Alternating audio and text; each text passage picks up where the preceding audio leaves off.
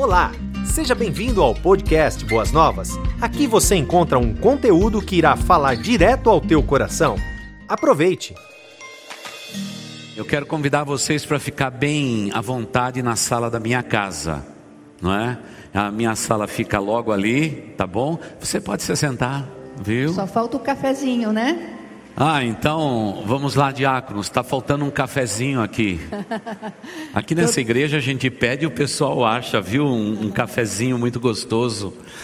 Mas, irmãos, estamos sempre aproveitando as reuniões da noite para bater um papo em família e com isso também trazer princípios bíblicos para que, para que a sua família, a minha família, que as nossas famílias sejam edificadas, não é? Isso é muito importante. Hoje nós vamos falar um pouco a respeito de comunicação. Aliás, tudo que diz respeito a nós, seres humanos, nós estamos sempre transmitindo comunicação de alguma forma. O silêncio é uma forma de comunicação. Ela não é a melhor forma de comunicação, mas também comunica. Muitas vezes, é um olhar, um olhar, traduz comunicação. A maioria das crianças dizem: Você sabe quando seu pai está um tanto quanto aborrecido? Fala: Ah, eu sei sim. Né? E como que você sabe? Ele fala alguma coisa? Não, ele só olha. Já sabe. Então é comunicação. Mas o que nós temos percebido ao longo desses últimos anos, igreja, é que sem essa comunicação, a família perece ainda mais, o sofrimento é maior. Porque vivemos num tempo onde que as famílias inteiras estão mais isoladas do que estavam nos anos anteriores.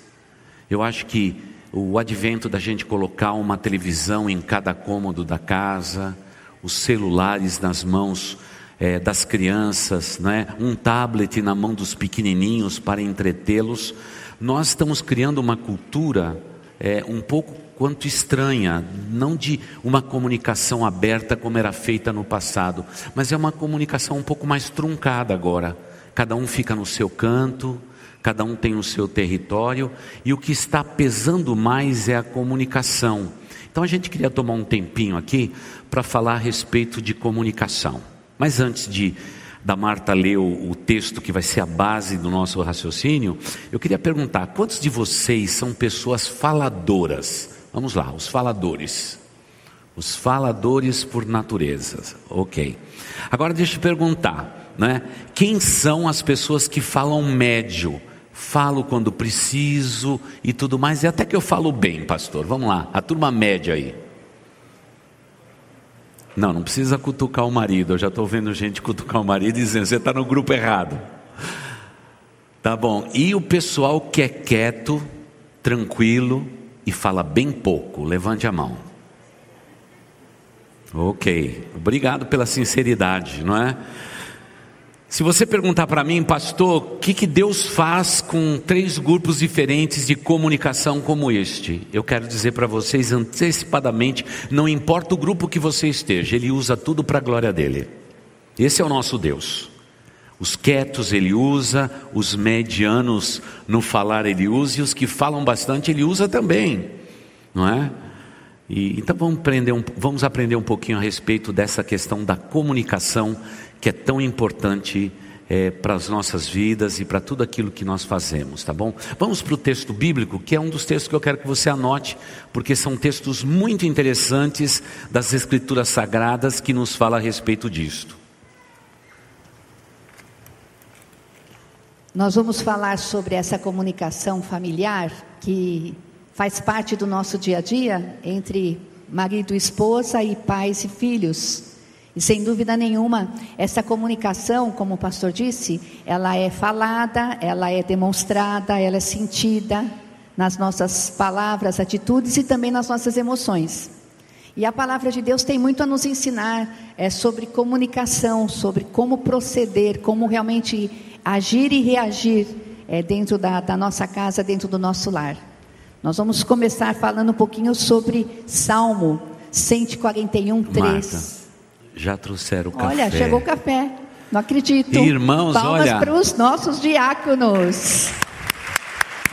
Muito obrigada. Obrigado, viu, Zapa? Agora, igreja, vocês que ficaram com vontade boa. de tomar um café. E olha, é? café expresso, viu, irmãos? O pessoal tá caprichando aqui mesmo, meu amor, tá aqui. Eu vou puxar o meu para esse lado, porque agora eu vou ter que tomar, né, irmãos? Depois Então de um toma. trabalho desse, vou ter que tomar mesmo. Enquanto eu falo, você toma, depois eu tomo. Então, nós vamos é, aprender um pouquinho sobre essa comunicação, segundo a palavra de Deus. E esse versículo do Salmo 141, versículo 3, diz assim: Põe guarda, Senhor, a minha boca, vigia a porta dos meus lábios. E quando eu vi esse versículo que eu já conheço há bastante tempo, eu me lembrei até da comunicação infantil. É, quantas vezes a gente tem ensinado a nossas crianças cuidado boquinha com o que fala? E muitas vezes a gente ensina isso quando elas querem falar um palavrão, quando elas querem falar algo que não é legal. E a gente fala assim: olha, precisa pôr um guarda na sua boca, um anjo que fecha a sua boca quando você tem vontade de falar, quando não é a hora certa, quando não há necessidade. Então, quando nós falamos sobre esse versículo, põe Senhor um guarda à minha boca, vigia a porta dos meus lábios. A gente vai aprender aqui alguns princípios sobre a comunicação na família, e o primeiro que eu gostaria de relatar aqui é falar o que é certo, mas não na hora errada. E quando a gente precisa colocar um guarda na nossa boca, a gente entende que tem momentos na comunicação familiar que nós precisamos não falar. Precisamos falar certo, mas não na hora errada. Isso é muito importante. Porque a gente no nosso lar, a gente sabe que a comunicação, ela é vital, ela é importante. A gente fala para ter um bom relacionamento, mas também a gente fala muitas vezes para não ter um bom relacionamento. Porque quando a gente fala na hora errada, pode causar ali uma destruição. Então nós temos que aprender isso, a também falar certo, mas na hora certa e não na hora errada. Verdade. Isso tem muito a ver com nós mulheres quando estamos talvez sobrecarregadas com tantos afazeres e o marido também sobrecarregado com as suas funções e quando ele chega em casa a gente quer descarregar tudo na, nas costas dele, falando das nossas necessidades e das nossas ansiedades, e não é o momento, não é? É verdade. É, ele talvez não quer ouvir todas as nossas reclamações ou lamúrias, mesmo que talvez tenhamos até razão de fazê-las, mas não é a hora certa, não é a hora certa de falarmos. E é por isso que nós precisamos vigiar a nossa boca. As crianças precisam vigiar os, a sua boquinha. Por isso que esse cântico infantil, ele é tão real, né? Ele é tão atual. Cuidado boquinha com que você fala. A gente precisa falar sim, porque existem os quietos, existem os faladores, existem os opostos que se atraem, como nós temos aprendido. Muita, muitas vezes o casamento é feito de um quieto e um falante. É, o falante às vezes fala na hora errada, e às vezes o quieto se cala demais, mas nós precisamos entender que a comunicação é muito, muito importante. Falar é muito importante, colocar para fora, mas na hora certa. Uhum. Senão a destruição pode ser fatal, né? Porque o que pode causar ali falar na hora errada é que a comunicação pode ficar totalmente é, nula é, não haverá mais vontade de um dos cônjuges estarem compartilhando, porque não está tendo sabedoria no falar. Por isso fica aí o versículo: Põe, Senhor, um guarda na minha boca, para que eu é. saiba exatamente a hora certa de eu falar, de eu me comunicar. É. Marta, vamos aproveitar que nós temos muitas crianças aqui. Como que é o cântico? O cântico é assim: Cuidado, boquinha, o que fala. Cuidado, boquinha, o que fala. O Salvador do céu está olhando para você. Cuidado, boquinha, o que fala. Quantas vezes eu ensinei os meus filhos a tomar cuidado com o que fala? E a gente vai comentar aqui: é tom de voz, é palavras que não são apropriadas, né? sentimentos que são demonstrados na fala. Então, principalmente quando a gente ensinava que palavrão era proibido dentro da nossa casa. É. Então, não era somente palavrões, mas palavras torpes mesmo, palavras que não edificam. Então, tomem cuidado, não só as crianças, mas os adultos também. Enquanto a Marta toma o café dela, vamos considerar uma coisa, todos vocês. É, alguém disse há dois anos atrás que uma criança com cinco anos de idade hoje tem mais conhecimento do que o imperador César teve no seu tempo. Você imagina uma coisa dessa? Uma criança já amontoa conhecimentos numa proporção tão grande no mundo atual que ela, com seu celular, com o conhecimento pequeno que ela tem ainda da vida, com apenas cinco anos de idade, ela sabe mais a respeito do mundo do que o imperador que dominou o mundo do seu tempo tinha. Você consegue imaginar comigo a quantidade de informações que nós vamos acumulando ao longo da vida? É muita informação. Eu fico imaginando cada um de vocês ao longo de uma semana, quantas informações você recebe, vindos de tudo quanto é lugar. Então isso é muito forte. E a tendência natural nossa é enchermos a nossa mente de informação, e quanto mais informações nós retemos, a tendência é da gente pôr para fora mais informações. Então aí a gente comete talvez o erro que é o primeiro que a gente está abordando com vocês, que é realmente falar o que é certo, o que é correto, mas na hora errada. E quem comete mais esse erro, normalmente, são os maridos. Ele está falando o que é certo dentro do lar. Ele está ponderando sobre coisas sensatas.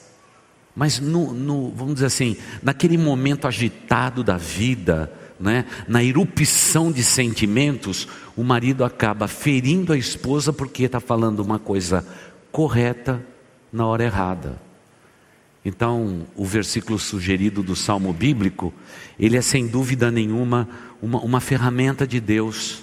E o pedido é muito simples, se a gente fosse fazer uma mensagem expositiva. Senhor, não é?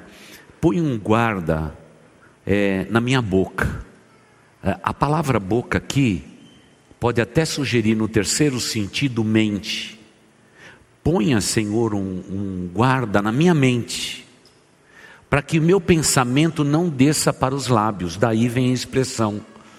E, Senhor, vigia as portas dos meus lábios, porque eles se movem rapidamente e muitas vezes numa hora errada, mesmo falando algo muito certo, eu posso magoar, eu posso ferir, eu posso transpassar com uma espada de palavras o coração da pessoa que eu mais amo. E infelizmente, irmãos, a gente tem a tendência de ferir as pessoas que a gente mais ama. Porque no ambiente de casa a gente se sente seguro para expandir o raciocínio nosso. E muitas vezes, na hora errada, a gente acaba causando uma confusão muito grande, e aí surgem os ruídos de comunicação, que muitas vezes perturbam o lar e causam um bocado de problema nas nossas vidas. Então, em primeiro lugar, falar o que é certo, mas na hora errada. Você percebe que a fala. Aí alguém pode perguntar, mas pastor, por que, que a fala nossa ela é tão é contestada na Bíblia? Não podemos falar palavras torpes, é, não podemos isso, aquilo, aquele outro, tudo pela palavra. É, é porque, como é que Deus criou o universo? Ele criou através do que? Da Sua palavra. Deus falou e veio existir. E depois que existiu, o que, que o Senhor falou? É bom. É bom. É bom. E o inimigo das nossas almas, ele sabe do poder das nossas palavras. E aí é que nós temos que fazer essa pausa agora, antes de entrarmos no segundo ponto. O poder das nossas palavras. Eu mesmo me lembro que eu dizia para mim mesmo que eu não servia para muita coisa. Se você perguntar onde que eu aprendi isto, eu aprendi na vida. Eu achei que eu era um cara que não ia dar certo. E eu dizia para mim mesmo, mentalmente falando, eu não sou capaz, eu não tenho capacidade, é, eu, eu sou muito grande, meu corpo é tudo desproporcional, eu sou desengonçado, eu bato a mão em tudo quanto é canto, derrubo coisa, eu sou desastrado e eu me alimentava com isso tudo. E muitas vezes nós nos esquecemos que a palavra tem poder. Pela palavra, diz a Escritura Sagrada, o mundo que nós conhecemos foi criado pela palavra. E Deus nos fez o que? A sua imagem e a sua semelhança. Então há poder na minha palavra. Então, por favor, antes da gente passar para o segundo ponto, cuidado com as palavras que você diz para você mesmo, para você mesma. Porque muitas vezes, motivados por uma baixa autoestima, nós começamos a diminuir a nós mesmos. E achar que tudo aquilo que a gente viveu na vida é culpa nossa mesmo. E aí você vê como o poder da palavra é desastroso, né? É, no tempo que eu assisti um desenho, eu, eu me lembro de uma que estava sempre reclamando da vida. Ó vida, ó dor, ó azar. E ela passava o tempo todo falando aquilo. Mas engraçado que na hora de desenhar, o autor que fez aquele, aquele desenho lá do grupo de Hanna-Barbera, aquele pessoal forte lá dos Estados Unidos, a fisionomia da hiena, olha que contradição, a hiena vive sorrindo. Para dizer a verdade, não é que a hiena sorri, irmãos. A defesa da hiena quando ela está em perigo, é emitir aquele som que parece uma risada, mas ela está com medo. Mas o que, que o autor fez? Fez uma hiena triste, que vive o tempo todo batendo na sua cabeça uma frase: a vida não é boa, isso não vai dar certo, isso não vai acontecer, ó vida, ó dor, ó azar. Então lembre-se, a tua palavra tem muito poder não começando pelo próximo ou pelo outro, mas começando por você mesmo, por você mesma. Aliás, se você encher o seu coração da palavra de Deus, a palavra que vai vir na sua boca será uma palavra completamente diferente daquilo sem ter a palavra poderosa do nosso Deus. Em matéria de comunicação, vamos para o segundo princípio para você anotar. Espera um pouquinho. O segundo princípio é falar quando deveríamos ouvir e ficarmos calados. Aí, quem sabe, os mais quietos aqui talvez não tenham tantas dificuldades. Os falantes talvez erram mais, porque falam, e aí tem aquele livro que diz Eu e a minha boca grande, né? Da Joyce Meyer, porque às vezes falam demais e erram mais. Então, nós precisamos aprender a ouvir, não só falar. Ouvir o outro, principalmente no relacionamento familiar. Ouvir o que o outro diz, talvez não só com palavras, mas com o sentimento, aquilo que, que se passa na vida do outro, com o olhar, com a tristeza, com a falta de apetite, porque a pessoa também fala a respeito da vida através das suas atitudes. E também com os nossos filhos a gente percebe que quando eles estão tristes, quando eles não querem conversar, existe algo ali é, que eles precisam colocar para fora e a gente precisa ouvir com atenção aquilo que ele está nos mostrando, sem mesmo eles estarem falando. É difícil essa arte, a arte de ouvir e não falar. Porque o ouvir precisa é, de cada um de nós um, uma atenção muito grande. A gente precisa parar de fazer as coisas que estamos fazendo, a gente precisa dar atenção total ao outro, porque muitas vezes na comunicação a gente está errando por falar demais e por deixar de ouvir aquilo que o outro tem a nos dizer. E aí o que acontece? A comunicação cessa porque a gente não está respeitando aquilo que o outro tem a nos dizer. Então isso é muito importante. para marido e esposa e para pais e filhos.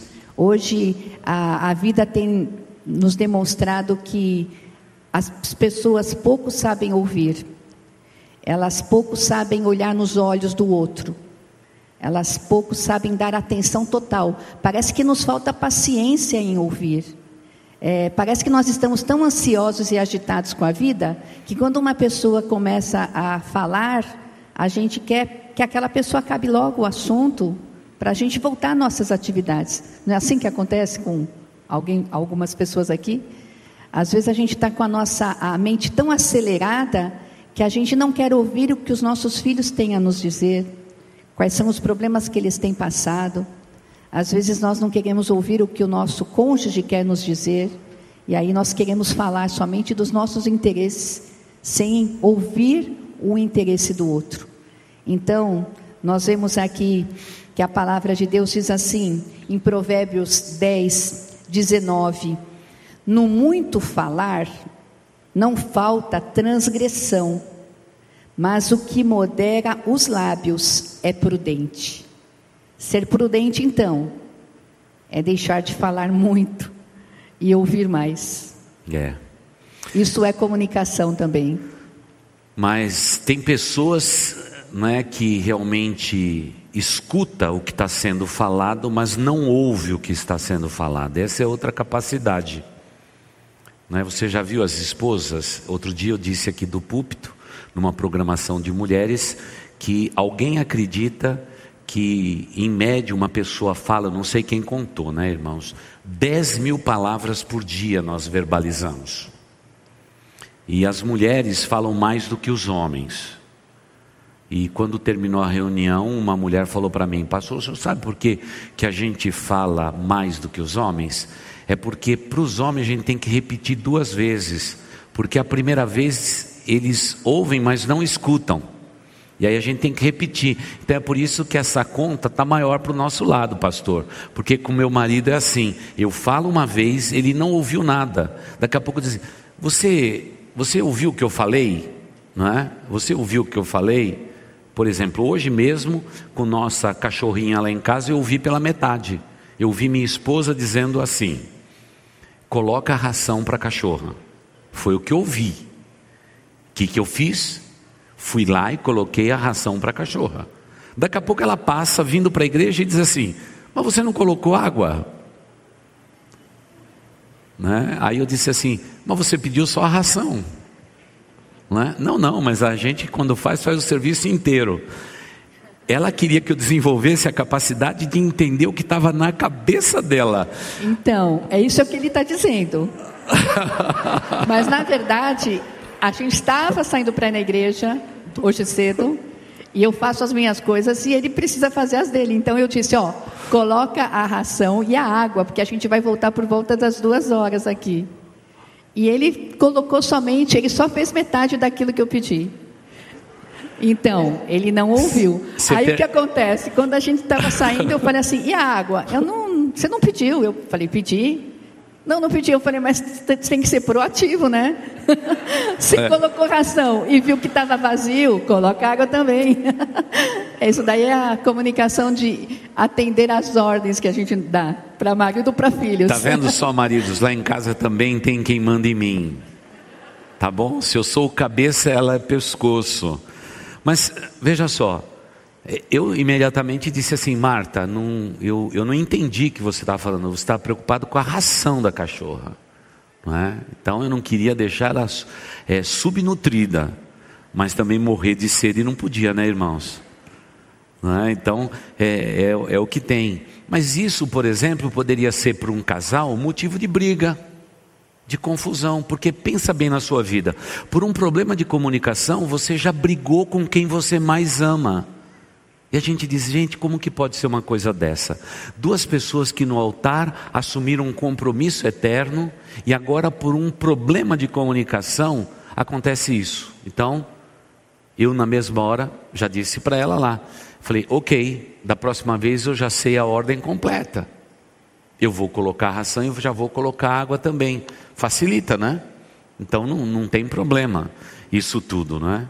Mas no que diz respeito a gente, ainda nesse tema, é, às vezes eu quis ficar calado porque o que ela me pediu era, era maior do que eu podia imaginar. Eu me lembro no começo do nosso casamento que nós, nós casamos num período muito gostoso de verão, de primavera, um tempo quente, aí veio o frio. Veio o frio. E aí foi a primeira vez que eu percebi que a Marta, ela tem que dormir com um copo d'água do lado dela. Ela tem sede durante a noite. E eu me lembro que nós estávamos dois deitados e ela disse para mim assim: Eu estou com sede. Então a comunicação está estabelecida. Eu tenho sede. Quando uma esposa ou um esposo diz assim, eu tenho sede e pontinhos, significa que você tem que completar a frase. No primeiro momento eu fiquei quieto. Mas na minha cabeça, com pontinhos, dizendo: vai buscar água. Mas o que os pontinhos dela estava dizendo era assim: você jurou amor por mim naquele altar. Então, naturalmente, seria muito legal se você levantasse agora, nesse frio, e fosse até a cozinha e pegasse um copo d'água e trouxesse aqui para mim. Era tudo que estava implícito na nossa comunicação. E eu logo perguntei para ela: Você tem o costume de beber água o tempo todo? Quando dorme? Ela falou: Às vezes eu viro um pouquinho, tomo um pouquinho de água porque eu fico com sede. Então, para mim foi um desafio levantar naquele frio, ir até a cozinha e pegar um copo d'água. Se você perguntar agora para mim o que, que vai acontecer hoje à noite, eu já cresci, eu já evoluí nesse sistema de comunicação, às vezes com e às vezes sem palavras.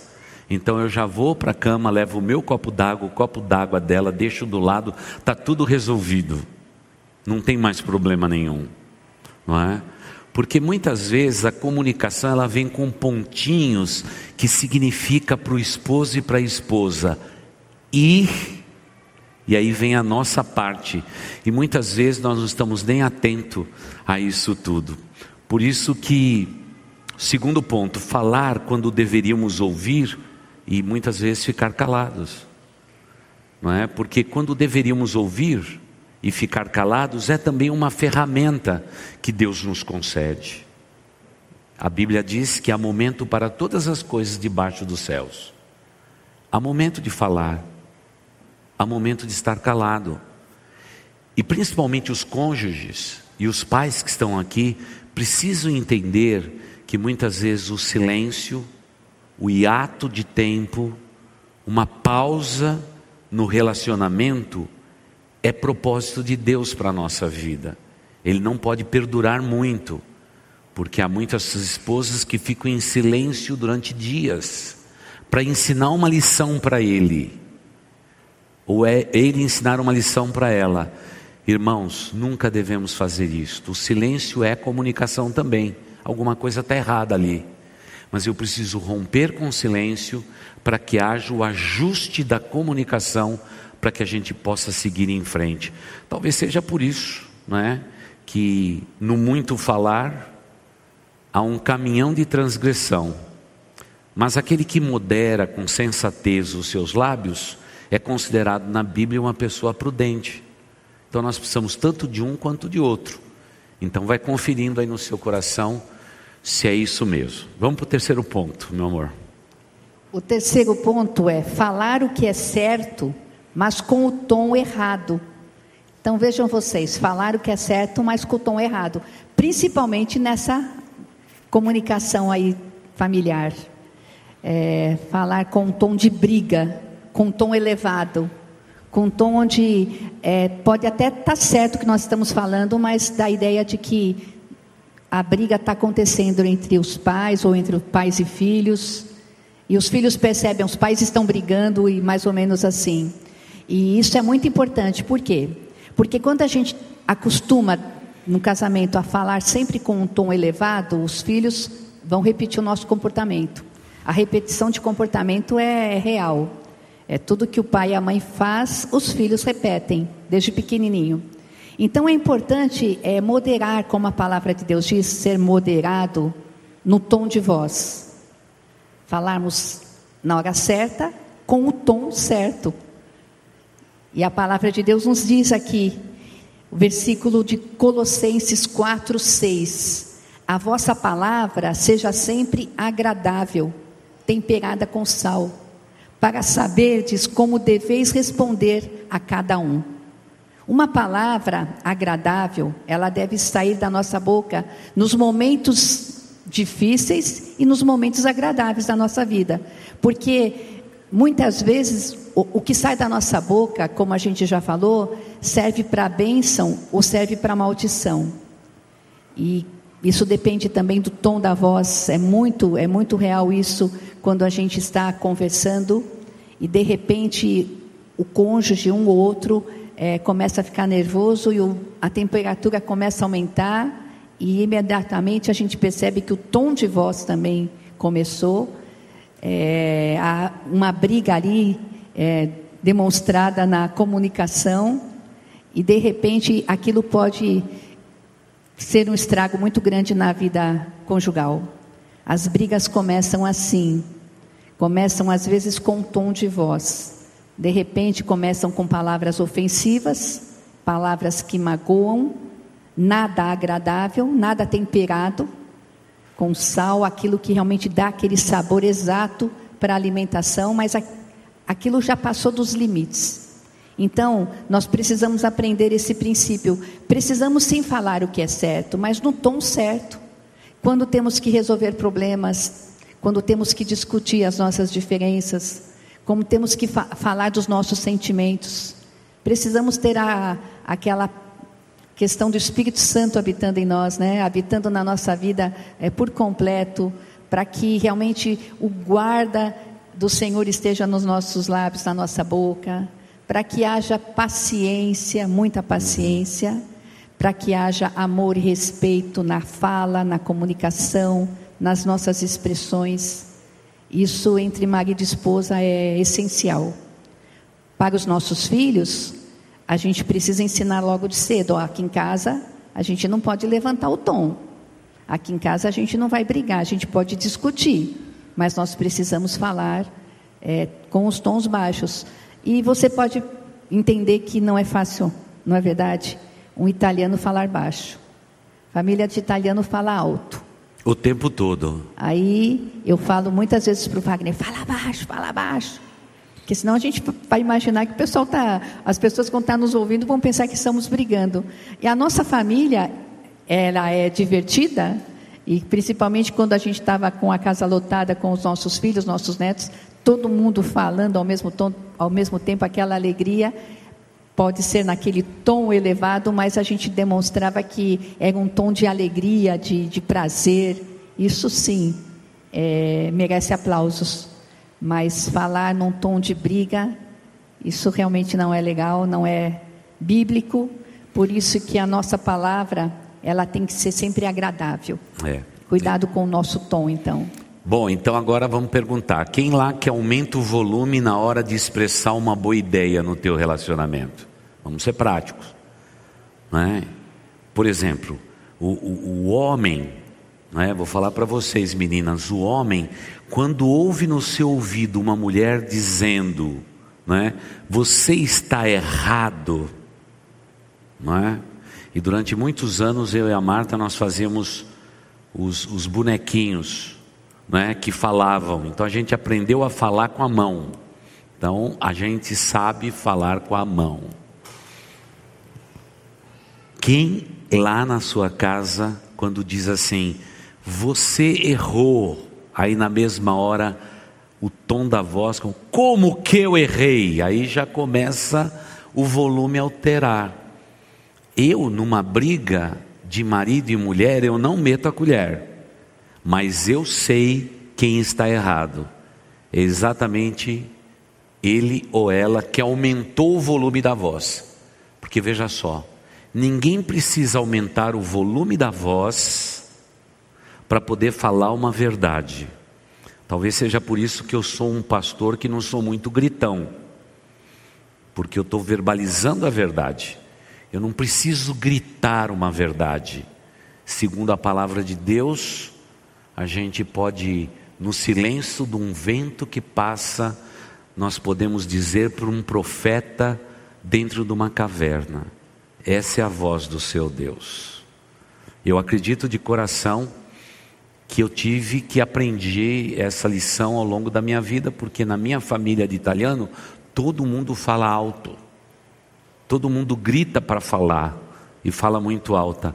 Aí eu casei com a Marta, o tom lá era, era menor, é, era, era mais quietinho e tudo. Você imagina, não é nada fácil, né? Os primeiros anos de casados foram difíceis, não é? Porque se eu falasse alto, andando na rua, ela já me puxava e dizia: Não fala alto, as pessoas vão entender que nós estamos brigando. E nós não estávamos brigando, né? E, e é uma, a escola é uma vida, eu também aprendi muito é? ao longo desses anos e agradeço porque ela me ensinou muitas coisas. Me ensinou a falar, me ensinou a, a comportar, a me vestir, a pensar, e isso não me diminuiu. Pelo contrário, eu cresci e agradeço a Deus pela vida dela. Espero que ela diga o mesmo de mim, viu, irmãos? Daqui a pouco, que ela também aprendeu comigo, porque eu sou o maior incentivador dessa mulher. Tudo que ela quis fazer na vida dela, o marido incentivou. Estudar, fazer curso e tudo mais. Ela não pediu ainda para pular de paraquedas de um avião, mas se ela pedir, eu dou, não é?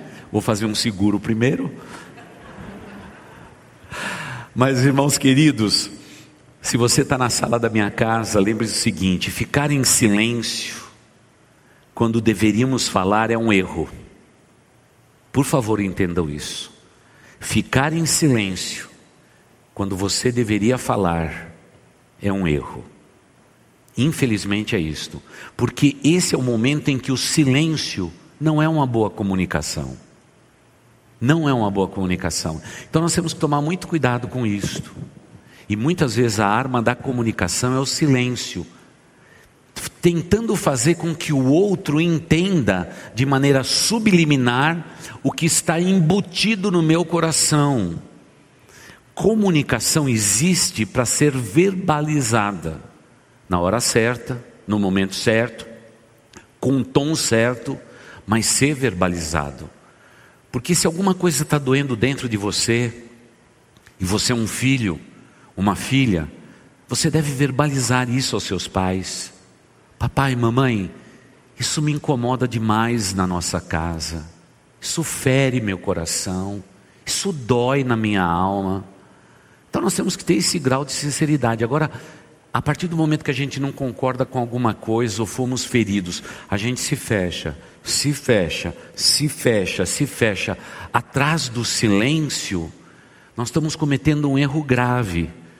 Porque, segundo a Bíblia, ficar em silêncio quando nós deveríamos falar, a gente pode incorrer num erro ainda maior de vida. Eu vou pedir para que a Marta leia para vocês Hebreus 3,13, para a gente entender um pouquinho mais a respeito disso. Pelo contrário, exortai-vos mutuamente cada dia, durante o tempo que se chama hoje, a fim de que nenhum de vós seja endurecido pelo engano do pecado. Então, vamos fazer o seguinte, irmãos, vamos entender o que Deus está dizendo aqui. Eu tenho que verbalizar hoje, o hoje da Bíblia, antes que o sol se ponha. Antes que o sol se ponha. A palavra hoje é isso. Hoje é até o sol se pôr, mas vamos, vamos contextualizar isso para nós. Algo aconteceu entre vocês, houve alguma ferida, houve algum peso. O que, que nós ensinamos? Sempre nos encontros de casais: coloca a criançada para dormir, bota a criançada para dormir. Vai lá os cônjuges e vão sentar na mesa da cozinha, vão tomar um chá, um café e aí vem um momento do hoje nosso, onde a gente diz: Você me magoou, você me feriu, e eu não quero pernoitar com aquilo que eu estou sentindo. A palavra está verbalizada. Isso cura um relacionamento. Mas por favor, você que ouve esta palavra, não fique na defensiva, já querendo arrumar argumentos para justificar por que, você falou aquela palavra ou você tomou aquela atitude. Irmãos, casamento é um lugar onde que a gente se desnuda um diante do outro. A palavra desnudar diz assim: você está no casamento do mesmo modo que você nasceu na vida. Mas muitas vezes a vida carrega uma carga tão grande e nós fomos ensinados dentro dos nossos lares que sempre que existe um erro eu tenho que ter uma justificativa. Não, irmãos, quando erramos, nós temos que ter a nobreza de admitir o erro e dizer: eu errei. Isso salva um relacionamento, isso salva um casamento. Então talvez seja por isso que a palavra hoje é escrita é, de maneira em letra maiúscula, porque está se lembrando de um princípio que é adotado pelos judeus na prática de vida. Se algo aconteceu, se houve uma mágoa, um ressentimento, uma tristeza, eu vou realmente resolver isto antes que o sol se ponha, como se fosse um gesto de carinho e de amor pela pessoa que a gente ama. Mas não somente isso, a Marta vai falar um pouquinho a respeito do poder das palavras de afirmação, que a gente já estudou como igreja, já estudamos no encontro de casais, já falamos a respeito do poder das palavras de afirmação para os seus filhos no ministério infantil. E eu queria que a Marta comentasse um pouco a respeito disto. O poder da palavra de afirmação é muito importante no nosso lar. Existe essa linguagem de amor, porque na comunicação do amor entre o casal, essa linguagem ela é muito preciosa. Por isso que a gente, quando se casa, uma das coisas que a gente mais gosta de ouvir é o eu te amo.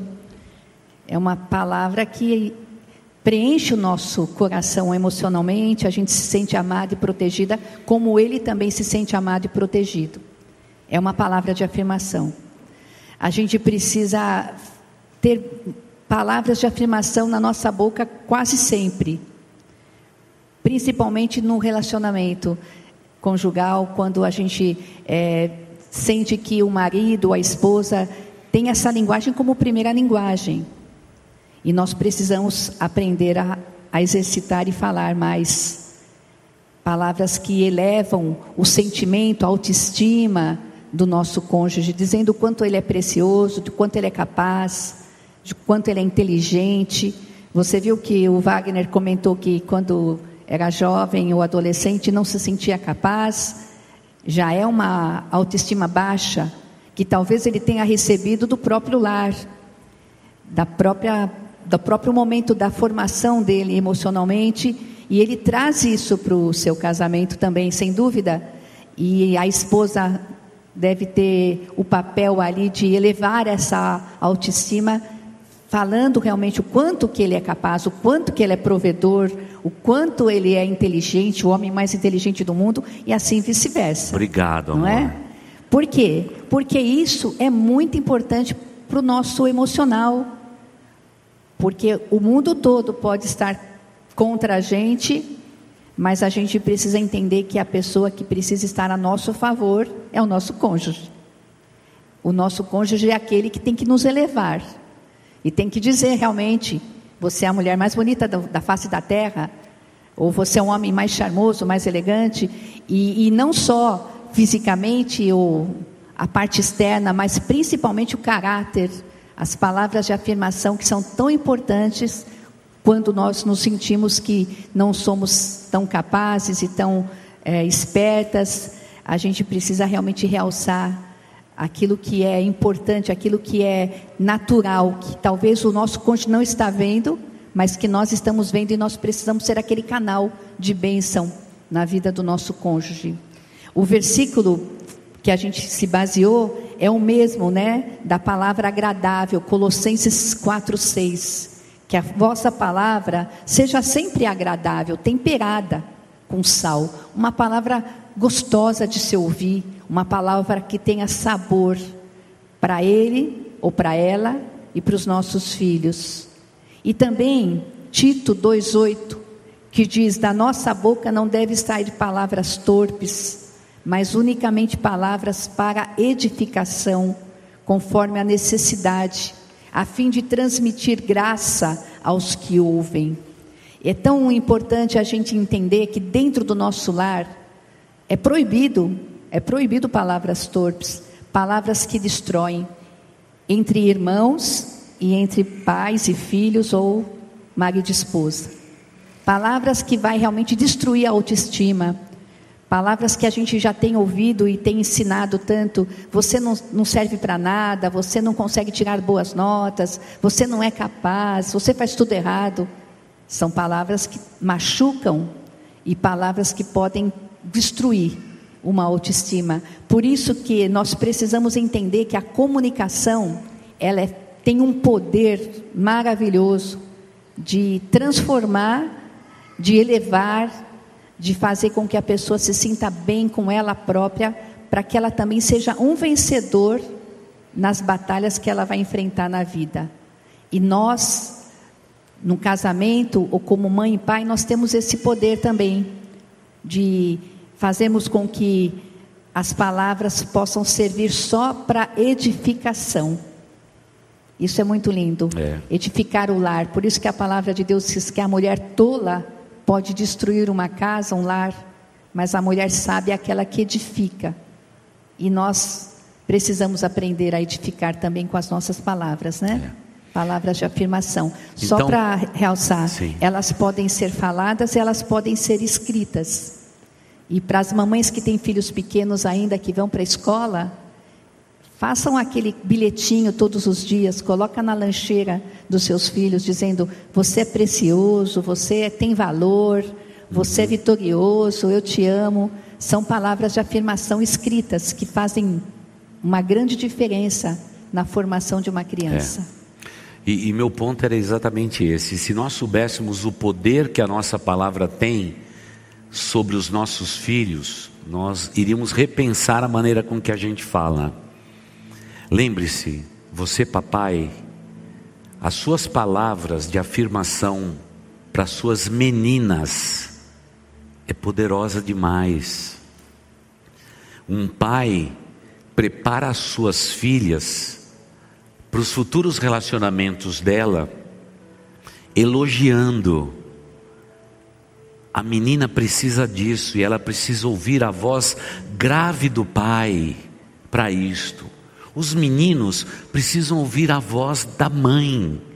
Então, se você tem filhos, minha irmã, elogie os seus meninos. Você não sabe o que uma palavra de elogio pode fazer com a vida de uma criança.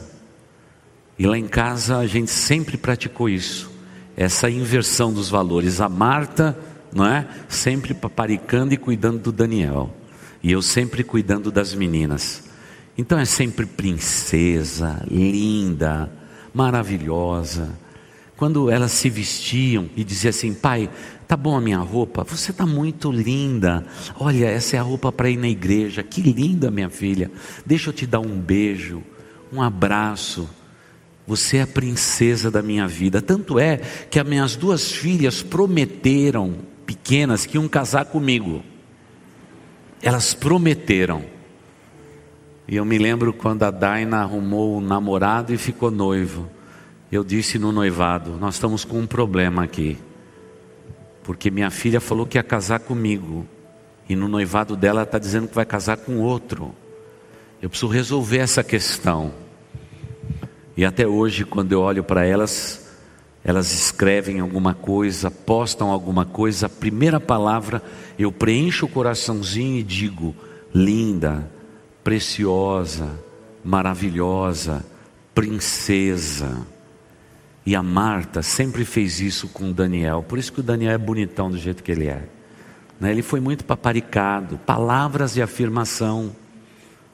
Nossos filhos precisam de palavras de afirmação.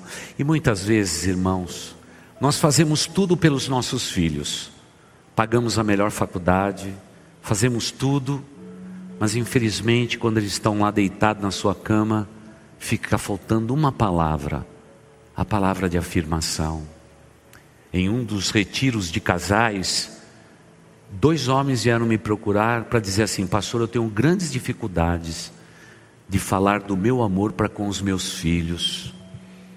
Eu disse: Meu irmão, pega teu celular, liga para eles agora e diga que você os ama. E no meio do retiro ele ligou. Ainda eu estava ali perto do café, ainda batendo papo antes de subirmos para dormir, naquele sábado, e daqui a pouco eu olho para aqueles homens, ambos chorando, porque no momento que eles romperam o silêncio e disseram para os seus filhos: Filhos, eu não tenho falado muito com vocês estas palavras, mas aprendi aqui no retiro, desculpa de tudo, mas eu amo vocês, eu amo vocês. Isso tem poder de mudar uma vida. Por isso que a gente começou com aquele versículo dizendo: põe guardas, é, põe um guarda, Senhor, na minha boca e vigia os meus lábios. Porque, irmãos, em último lugar, as boas palavras, elas influenciam os nossos filhos. Por favor, não diminua o nível do seu lar. Tem uma palavrinha aí em português que a gente não usa na nossa casa, mas ela é muito comum. Quantos cristãos estão dizendo isto? Para falar a forma negativa de entender a vida. Quando eu baixo o nível das palavras dentro do meu lar, eu abro uma porta no coração dos meus filhos para que toda a sujeira do mundo entre sem nenhum território demarcado. Quando eu elevo o nível das palavras dentro do meu lar, eu imponho um território em que eles vão crescendo e dizendo: eu não devo falar esta palavra. Eu não devo falar esta palavra, porque essa palavra ela é torpe. Ela é uma palavra de baixo calão. Eu não devo dizer isto. Irmãos, não importa que você seja convertido há 20 anos ou há 20 dias, você veio para esta igreja para aumentar o padrão da sua fala. Nós não usamos nesta igreja de palavras baixas em momentos de severidade ou em momentos de zanga para distinguir sentimento. O padrão do mundo não é o nosso padrão aqui dentro da igreja Boas Novas, irmãos. Aquilo que o mundo fala lá é o que o mundo fala. O nosso padrão é mais alto aqui. Por quê? Eu tenho o poder de influenciar as futuras gerações. Eu queria ler um salmo com vocês, um salmo muito conhecido, o Salmo 19, 14, que diz assim: As palavras dos meus lábios e o meditar do meu coração sejam agradáveis na tua presença, Senhor, rocha minha e redentor meu. Vocês se lembram deste Salmo 19 que é precioso, não é? Que as palavras da minha boca, a versão mais antiga diz assim: que a meditação do meu coração sejam todas elas em louvor ao Senhor. Querida igreja, não posso dividir a tua vida, dizendo: essa é a minha vida dentro da igreja, pastor, essa é a minha vida no mundo corporativo, esta é a minha vida no mundo secular, esta é a minha vida dentro do lar. Nós somos um só. O que eu sou dentro da igreja, eu sou no secular, eu sou no corporativo, eu sou no familiar. A minha vida é uma só. E por outro lado, eu sou habitação do Espírito Santo da promessa, descrito por Joel e vivido pelos seguidores de Cristo em Atos dos Apóstolos. O Espírito Santo de Deus habita em minha vida. E aí eu já aprendi que as palavras da minha boca, elas são temperadas. Nada de excesso de sal, mas também não sem sal, equilibrada para produzir um paladar divino nesse mundo sem gosto que nós vivemos. E isso tudo significa uma boa comunicação. Não existe nenhum erro de você dizer, pastor, eu tenho problemas de comunicação. Eu acho que esse é o começo da gente acertar a rota para a glória de Deus. Marta. E as boas palavras que servem de influência para os nossos filhos são também a palavra de Deus. Nós vamos ficar de pé, porque eu vou terminar contando aquilo que eu vivi na minha família quando meus filhos eram pequenos. A gente Vem cá, às meu vezes amor. nos Vamos falta ficar desse palavras, lado aqui, ó. Às vezes nos falta palavras do nosso coração, mas a gente tem um grande recurso que é a palavra de Deus.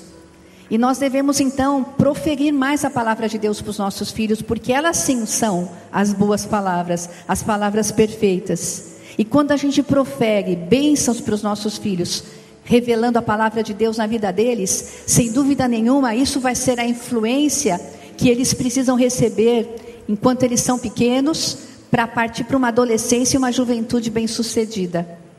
E aí eu gostaria de contar uma história para vocês. Quando os meus filhos eram pequenos, os três iam para a escola. Eu tive a Daina, é, depois de três anos de casada, eu tive a Daina. A Daina estava com seis anos e meio, eu tive a Nádia. E depois a Nádia estava com cinco anos, eu tive o Daniel. O espaço entre eles foi grande. E o momento, talvez, que para mim a maternidade foi o mais difícil foi quando eles estavam na fase a Daina de adolescente, a Nádia na escola e o Daniel pequeno. E cada um tinha a sua necessidade. E eu tinha que suprir as necessidades dos meus três filhos, na formação emocional, na formação espiritual. Eu tinha que proferir a palavra de Deus em vários momentos. Tinha que falar para eles lançar todo o medo do seu coração, porque no perfeito amor não existe medo. Eu tinha que falar quando eles tinham medo que os anjos do Senhor se acampam ao redor daqueles que o amam. Eu tinha que, em todo instante, me faltava palavras humanas, porque quantas e quantas vezes eu tinha medo realmente é, na, na criação deles, mas eu tinha que buscar o Senhor. E eu tinha que proferir a palavra do Senhor, porque a palavra do Senhor, ela não volta vazia. A palavra do Senhor é como uma espada, ela realmente entra no coração das nossas crianças e muda, muda totalmente uma criança. E em uma certa, um certo momento, quando eles começaram a ter muitas provas nas escolas, as escolas eram puxadas, né? É, eles estudavam em uma escola que tinha tantas provas, e quantas e quantas vezes eles tinham até dor de barriga, de nervoso para ir para a escola naquele momento.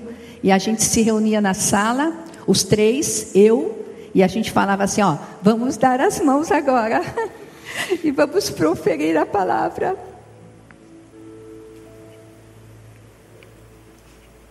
É saudades. E a gente dizia assim: tudo posso naquele que me fortalece. Mas só que eu dizia sério para eles, eu falava assim: vamos repetir. Tudo posso naquele que me fortalece. E eu me lembro como se fosse hoje. Cada um numa fase, eles falavam assim alto, né? Tudo posso naquele que me fortalece. Mas a minha ênfase era tão grande que aí a gente caía na gargalhada, porque parecia uma igreja ali.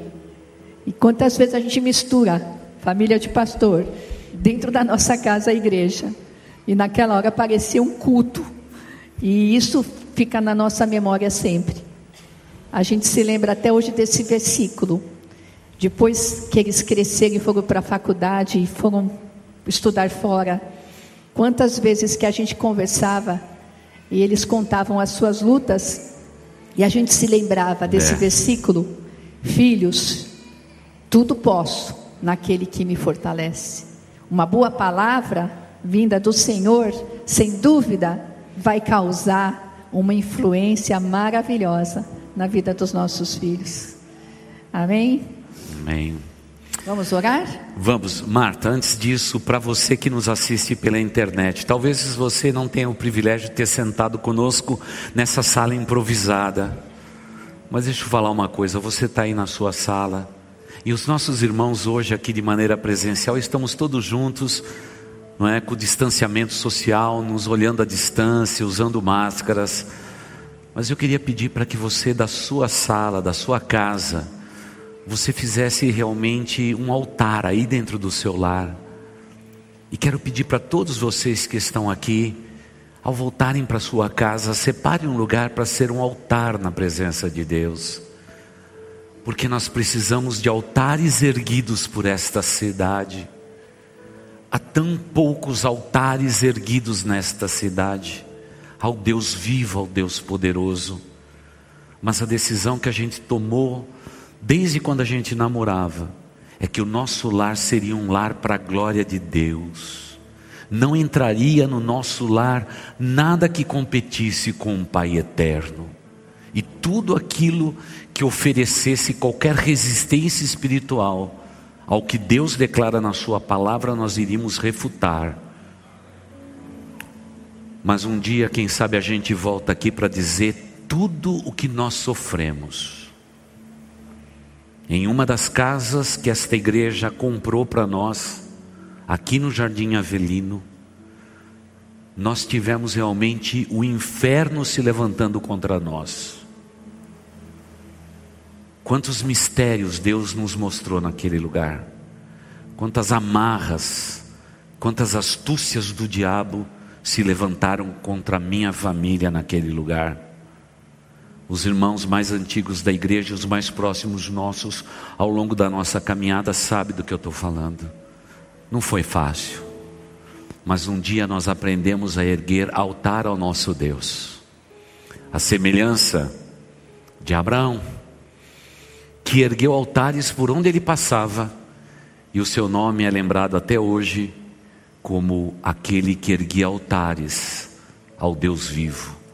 Rogamos que o lar de vocês, a união de vocês, casais, seja um altar erguido para a glória do nosso Deus. E se no seu lar existir um altar, o inimigo tem que bater em retirada, porque ele já sabe que naquele lar o Senhor é o Deus único e absoluto do teu lar e daquele lugar. Territorialmente, erga altares ao nosso Deus. Marta. Então vamos orar. Senhor, obrigado pelas nossas famílias, pelos nossos lares. Obrigado a Deus pelo nosso cônjuge. Amém, e obrigado a Deus pelos nossos filhos, Amém, pela herança que o Senhor nos deu. Neste mês da família, nós queremos consagrar a nossa casa. Ó Deus, tu sabes que pertencemos a ti. Declaramos que eu e a nossa casa serviremos ao Senhor. Amém, ó Deus. E ó Deus, nós queremos pedir que o Senhor nos revista como mães da tua sabedoria, revestindo também os pais que estão aqui da tua sabedoria. Como esposa, como esposo, que o Senhor derrame sobre nós o teu amor, a tua graça para que possamos realmente respeitar, ó Deus, e viver em harmonia dentro do nosso lar. Amém, ó Deus. Sabendo que, assim que o Senhor seja. tem prometido a nós uma vida em abundância, uma vida plena. Amém. E que nós possamos desfrutar sempre das maravilhas, da alegria, da paz que só o Senhor pode nos dar.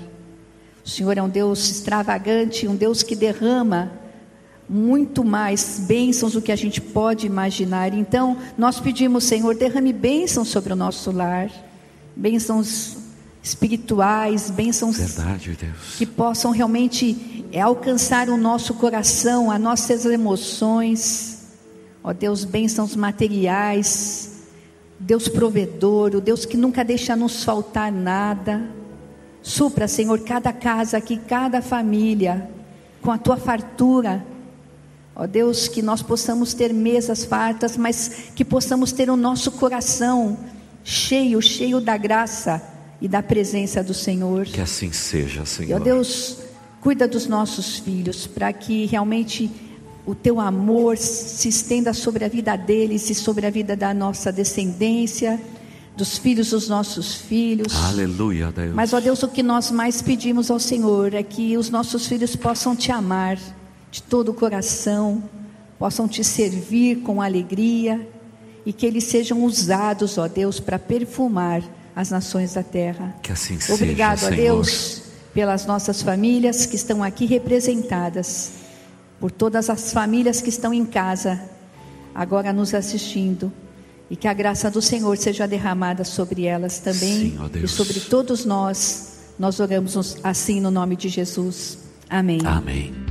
Você ouviu o podcast Boas Novas. Se você quer saber mais sobre a nossa igreja, nos siga no Instagram em arroba Igreja Boas Novas e nos siga também no nosso podcast.